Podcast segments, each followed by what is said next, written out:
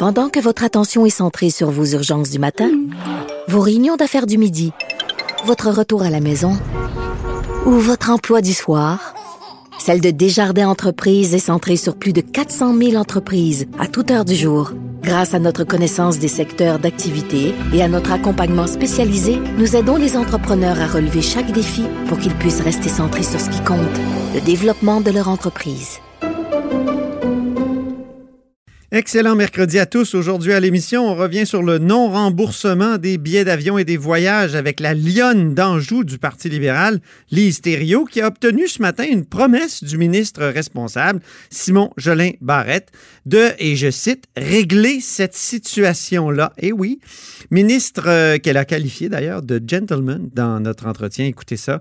Ensuite, qu'est-il advenu du projet nationaliste de la CAQ? A-t-il été complètement abandonné? Je pose ces questions à Zanetti de Québec solidaire, car c'est l'impression qu'on peut avoir après son échange avec la ministre Sonia Lebel en études de crédit hier.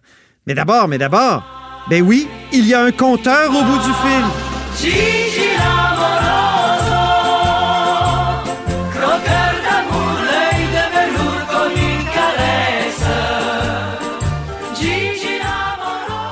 Bonjour Jean-François Gibault.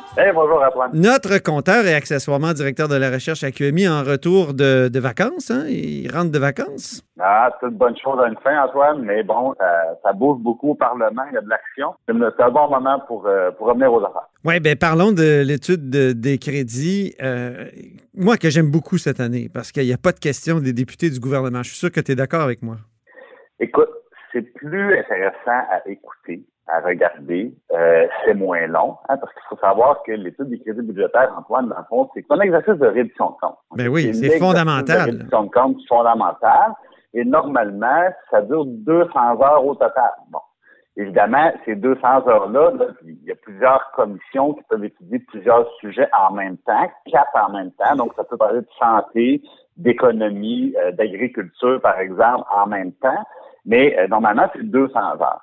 Et là, bon, COVID oblige, euh, mesures sanitaires, on a essayé de comprimer ça dans le temps pour que certainement ça se semaine sur trois semaines, d'accord?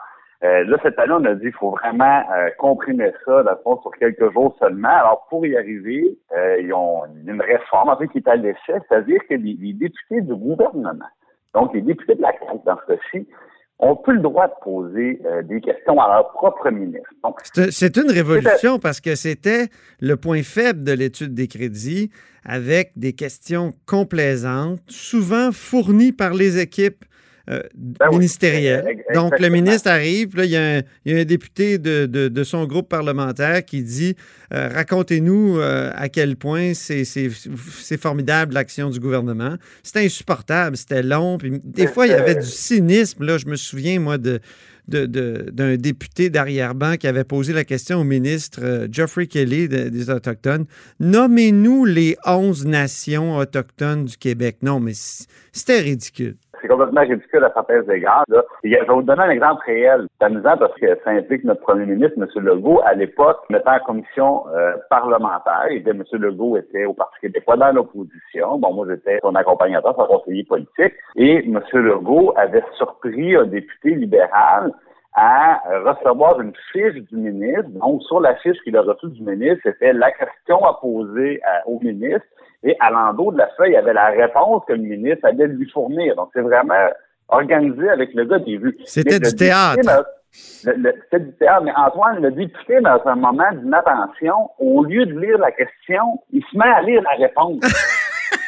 Et là, et là, le ministre, lui, il est tout mal parce qu'il se rend compte de l'imbroglio. Mais François Legault s'en rend compte et il interroge la commission en disant, Monsieur le député, vous êtes en train de lire la réponse du ministre, je voulais juste vous donner un coup de main. Alors là, c'est le malaise, c'est André de Relette, le, député.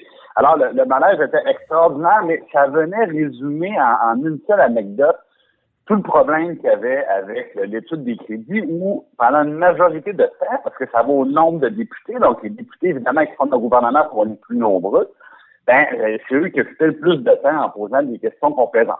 Il y avait à l'occasion, il faut le mentionner, des députés qui pouvaient, par exemple, vouloir parler de, de, problématiques dans leur comté, où là, il y allait avec des vraies questions. Oui, ça arrivait, euh, c'est vrai. Ça arrivait. Mais, mais c'était pas, c'était, disons, la, la, la minorité du, euh, des questions qui étaient des véritables questions. Euh, le reste du temps, bon, euh, on était dans la compétence. Par contre, par contre, par contre, hmm. moi, ce que je me demande, c'est sur le principe, on vient maintenant officiellement, je te dirais, de créer deux catégories de députés. Oui. Euh, c'est aussi ma crainte, Jean-François. J'ai la même crainte parce que autant je, critique les questions complaisantes des députés du gouvernement, autant je me dis, ces gens-là, c'est quand même des élus au départ. On, on, parle constamment de la séparation des pouvoirs, l'importance que le législatif pose des questions à l'exécutif. Mais tu sais, notre régime est basé sur une sorte de confusion des pouvoirs plus que de, en tout cas, confusion des pouvoirs exécutifs et, législatifs plus que de séparation. Mais au moins, il y avait des apparences de, séparation quand les députés, même du gouvernement, pouvaient poser des questions délicates ou, comme tu l'as dit, d'intérêt local. Euh, mais tu as tout à fait raison, c'est malgré tout quelque chose de nouveau et qui peut avoir des effets pervers.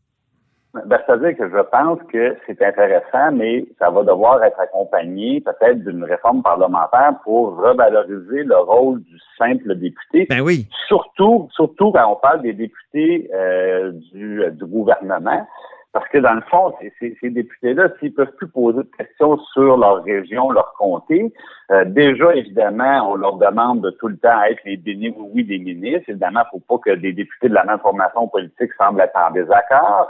Mais là, à un moment donné, c'est parce que ce qu'on appelle en, jargon politique des backbenchers, c'est-à-dire des députés gouvernementaux, ben, euh, c'est parce que s'ils peuvent pas juste être des, des, des faire valoir qu'on appelle de la chair à quorum, c'est-à-dire des gens dont la, fonction principale, quand ils sont à Québec, est de s'assurer d'être assez nombreux pour que le gouvernement gagne tous les votes. Puis là, là, il y a toujours un rôle dans leur circonscription.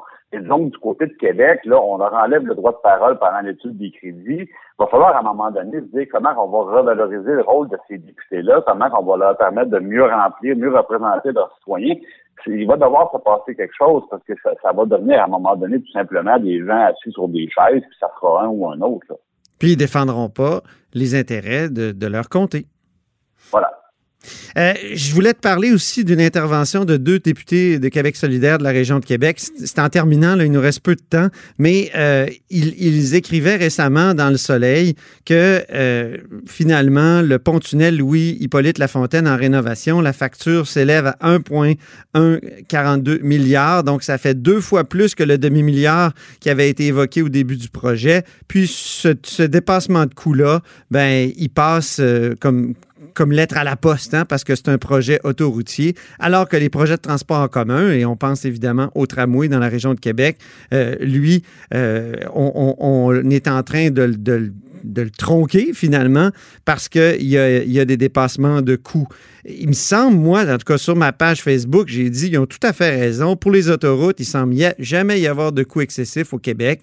Et euh, pour le transport en commun, on est toujours en train de resserrer la vis. Et toi, tu m'as écrit, tu m'as dit, ben quand même, là, t'as pas raison. Ben, c'est-à-dire que je pense vrai problème, mauvaise comparaison.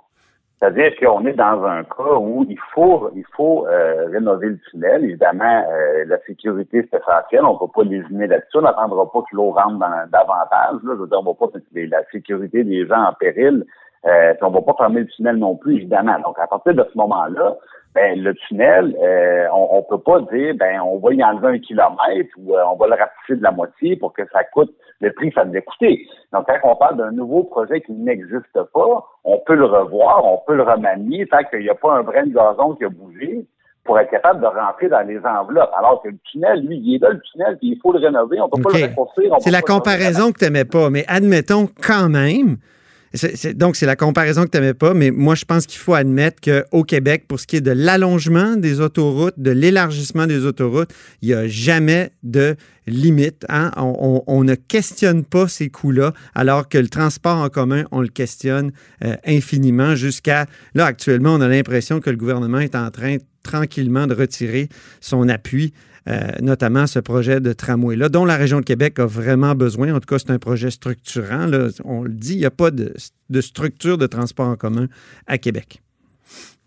Non, ben, il n'y a pas de, il y a pas de, de, de, d'infrastructure lourde, disons, de transport en Québec. C'est vrai que c'est une des plus grosses villes à ne pas en avoir. Maintenant, on est dans un, un contexte qui est extrêmement incertain, hein, tout le monde le sait.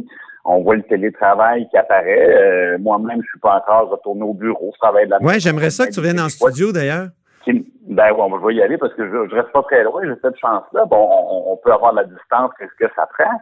Mais donc, c'est sûr que les projets de transport en commun, oui, un projet de transport en commun, mais encore faut-il que ça soit le bon mode et que ça soit le bon tracé et qu'il faut que le prix reste raisonnable. Et là, je pense que c'est c'est normal que tant qu'un projet n'est pas euh, avancé, qu'on puisse le bétonner puis aller jusqu'au bout des, des, des, bonnes évaluations pour avoir le bon projet à la fin de l'histoire. Parce que dans le cas du tunnel, le problème, Antoine, c'est que des fois, on fait un appel d'offres, on n'a qu'un seul soumissionnaire. Le, le soumissionnaire, bon, ben, tu sais, le, le, nous fait une proposition qui s'avère un peu douteuse. Là, on retourne en appel d'offres, oups, le prix change. C'est sûr que c'est pas le fun.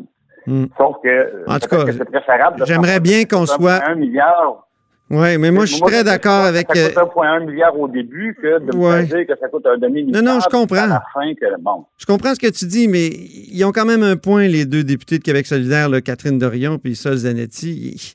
Pour les autoroutes, c'est bien rare qu'on soit aussi critique, qu'on ait l'esprit aussi critique que pour le transport en commun. Puis c'est dommage parce qu'il y, a des, y a des choses qui sont construites en mode autoroutier. Regarde où tu habites. je sais que tu habites pas loin.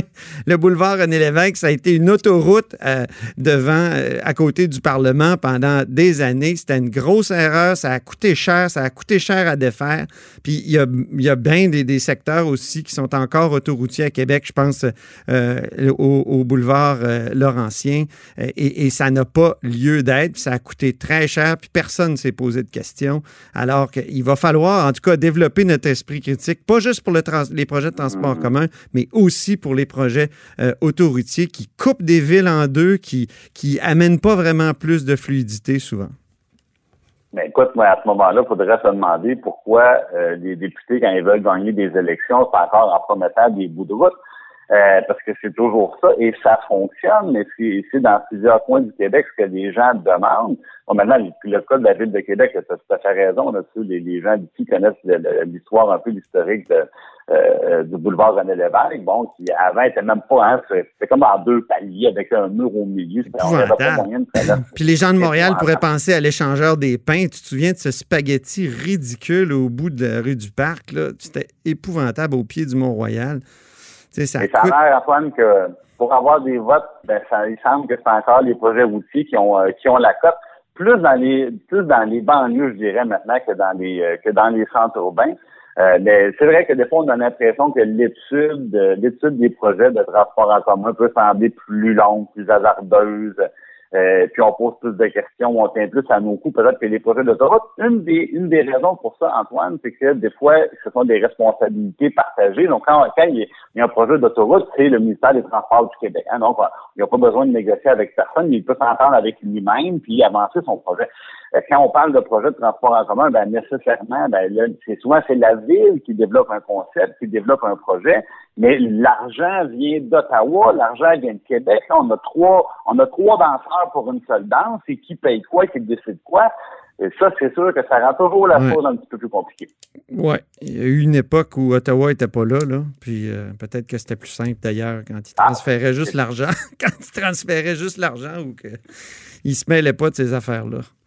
OK. Hey, c'est assez. On a assez parlé, mon cher. C'était bien intéressant, mon cher compteur. Très bon retour à, la hausse sur la colline. Puis euh, on se retrouve très prochainement.